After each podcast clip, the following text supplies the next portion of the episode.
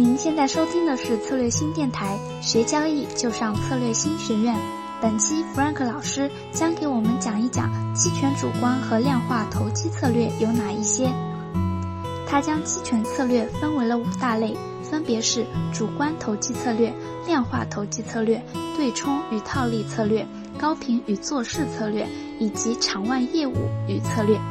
那就让我们一起。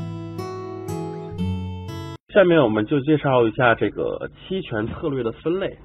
期权策略的分类呢，其实这个其实我想了蛮久，就是到底应该怎么分类比较好一点。然后强行的分成了这五种，我觉得还是比较好的概括了期权策略的一个分类。我把大家可以看到，我把它分为了主观、量化、对冲套利、高频做市、场外这五大块。然后这五大块呢，可能大家更多的从散户的角度来说，更多的接触到的只是第一种。就是一些主观的投机策略，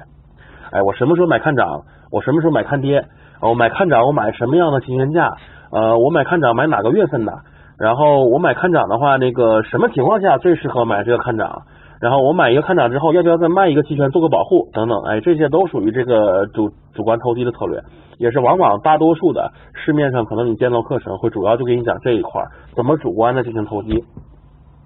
然后第二部分呢，其实就是量化投机。就是我怎么用一些程序化的一些思想来构建一些投机的策略。这个投机既可以是投机方向，也可以是投机波动率，也可以是投机偏度。什么是偏度呢？就是你在不同的行权价，同样一个品种，同样一个月份，它不同的行权价，它对应的波动率也是不一样的。这个我们叫 volatility smile，就波动率微笑，也叫波动率曲线。那么这个曲线在不同时候，对于不同品种都是不一样的。那所谓偏度的一些交易，就是我在交易这个曲线，比如说我觉得这个曲线太陡了，也就是两，就是也就是实值和虚值期权太贵了，平值期权太便宜了，那我就买平值，卖实值和虚值，一般是卖虚值。反过来呢，我就是卖平值，买虚值。那么这样就是一些比如说偏度的一些策略，然后还有很多其他的，比如说一些人工智能啊，这个投机的一些策略，这个我们在一个后面线下的课程会给大家讲到。那么这个就是这些都是属于这个量化投机的这个范围，也就是说你用程序化的一些思想来去交易你这个期权，然后你这个交易的话呢，可以是交易方向，也可以交易波动率，然后这种其实可以做的花花样会非常非常多。我们之后的课程，不论是线上的版本还是线下的版本，也都会花不小的篇幅来给大家介绍一下这个量化投机这一块。然后第三大类呢，就是那个对冲和套利策略。呃，对冲和套利的话呢，其实也是一个比较大的一个范围。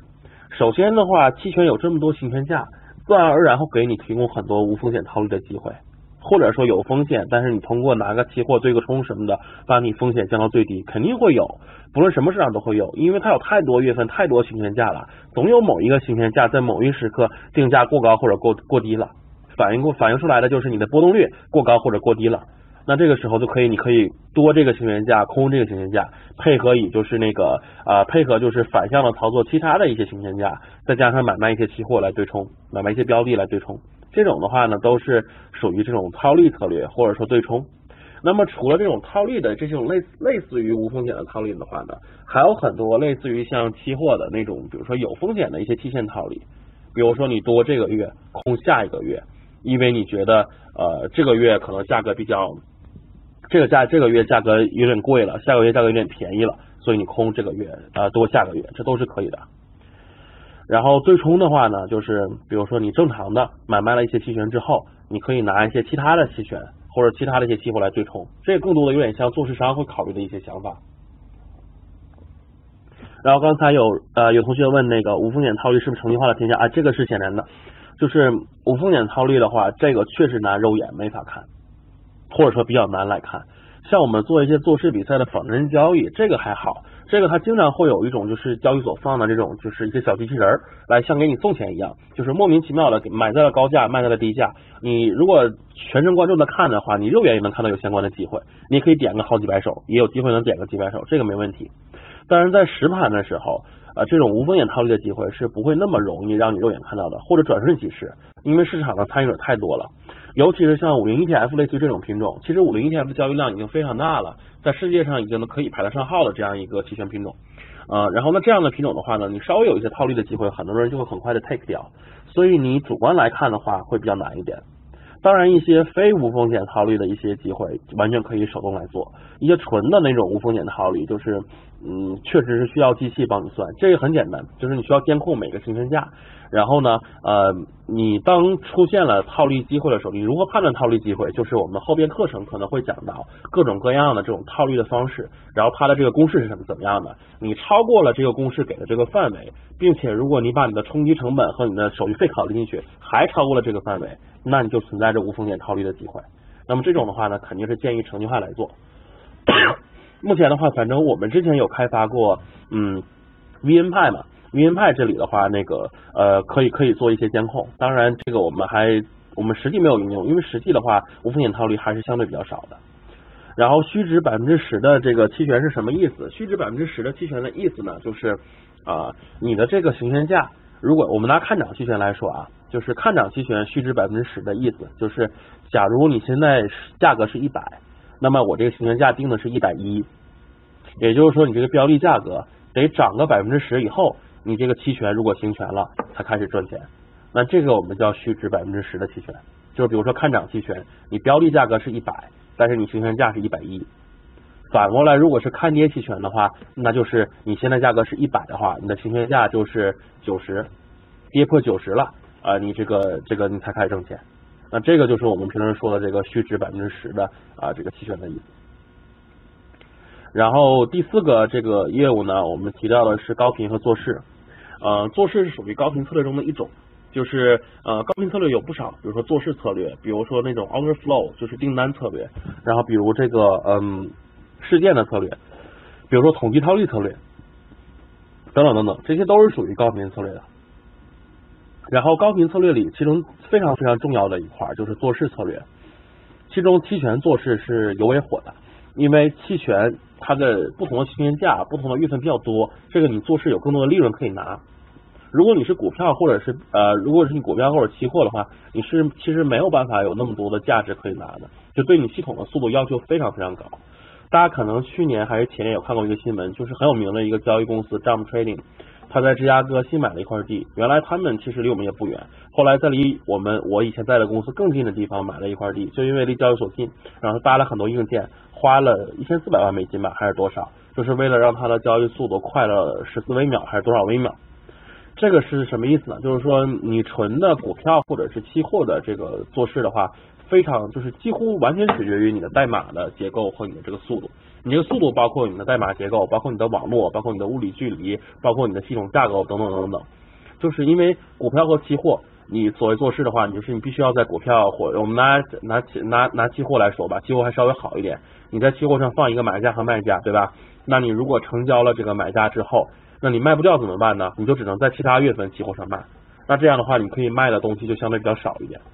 那么期权的话呢，你这个做事为什么可以做的比较多？就是因为我在我这个期权价上买了一个期权，我卖不掉，OK，我可以在我这个附近的期权价卖掉也可以啊。然后我可以在其他的月份的这个相似的期权价卖掉也可以啊。然后如果我有一些其他的风险敞口的话，我拿期货对冲一下就可以了。那么所以说期权可能会给你给你更多的这个做市策略的施展的这样一个空间。那这个是我们说的这个高频和做市策略。最后一个就是场外业务，场外的话，其实我以前在国外是不太涉及的，国外和国内稍微有点区别。其实期权场外都是很重要的、很重要的一大块业务，但是呃，在国外的话，股票、期货这一块的期权的场外比较少，因为股票和期货，像刚才也给大家介绍到了，它期权场内期权种类太多了，流动性也非常好，根本你不需要去做什么场外，只有那种嗯一些 block trade，就是我不希望别人知道那种很大的单子。或者是我们几家两家机构，我们刚好想做对手方，我想买，你想卖，然后我们做量它又都很大，我们私下签了一个场外期权的协议，这种时候一般做场外。所以在国外呢，其实现在股票期货期权的场外其实是不是那么多，然后那个呃其他的一些反而很多，比如说一些固定收益、一些汇率、一些那个利率这类的场外期权非常多，包括一些其他的场外衍生品，比如说什么 swap 呀，其他的一些东西。这些很多的原因是因为很多大银行、大机构，他们要对冲掉他们的风险，或者是他们想主动承担一些这些方面的风险。场内没有那么好的品种，像比如说像汇率啊，像一些利率啊，可能没有那么多那么好流动性的期权让他们来做，那他们就会做一些场外的衍生品。然后还有一种可能性呢，就是不论是哪个品种，他们是因为那个呃场内的这个期权毕竟都只是 vanilla option，就是比较简单的期权，他们想做一些复杂的奇异期权的组合，那么他他们就走场外。这个是国外的情况。国内的话呢，应该说场场外期权用风生水起四个字来形容是还是比较准确的。过去两年，主要是不论是股票还是商品这两块都还算做的蛮大。股票做的很大，是因为场外期权给了给了这个呃股票的这个投资者其实加杠杆的一个机会，因为我们场内股票是没有就是个没有个股期货，没有个股期权的。然后配资也是原则上不允许的，你不能做这些事情。那么如果我真的不想那么大的资金占用，我想要做个股，那我只要符合投资者的这个呃相关的合规要求的话，哎，我可以买一个场外期权加个杠杆，这样的话就达到了我投机这样一个目的。所以股票个股的这样的场外期权做的非常多，去年今年也很多，但是比去年少了一点，主要也是因为一些相关的一些监管的规定。然后。商品的这个场外业务呢，应该说是一五年刚开始有，一六年做的比较多，去年会做呃一去年的话就做的很多了，然后今年也是跟去年大市场上大体情况差不太多。然后商品的场外期权呢，啊主要就是主要做的原因是也是跟那个场内没有场内期权有关系，因为就没有呃只有这么几种有场内期权嘛。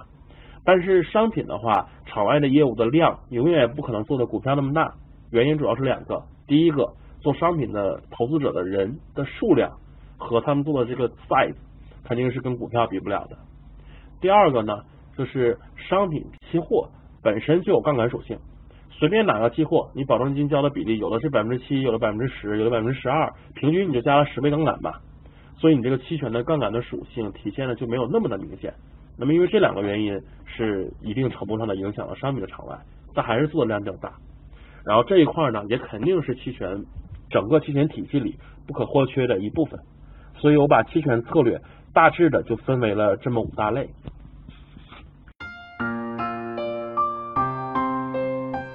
好啦，今天的期权之路就到这里了。如果你想加入华尔街专家 Frank 老师的期权量化队，可报名我们十二月十二日同步线上线下推出的华尔街期权量化课程。